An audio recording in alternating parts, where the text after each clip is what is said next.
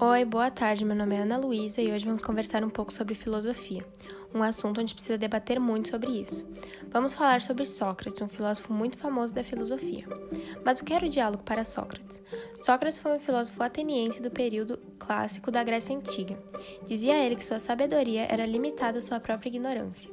Segundo ele, a verdade escondida em cada um de nós só é visível aos olhos da razão, e que daí vem a frase só sei que nada sei.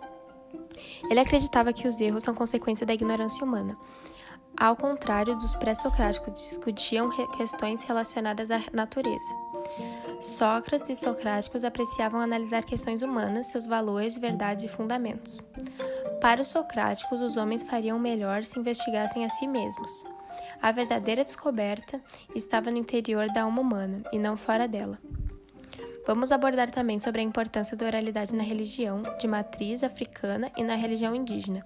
Esse assunto é muito importante, pois, para o nosso convívio nos dias a dia, precisamos do diálogo e oralidade sempre para ajudar, ter empatia e respeito aos outros, e sempre temos que ouvir o próximo. Bom, esse foi o, programa de hoje. Até a próximo podcast. Tchau.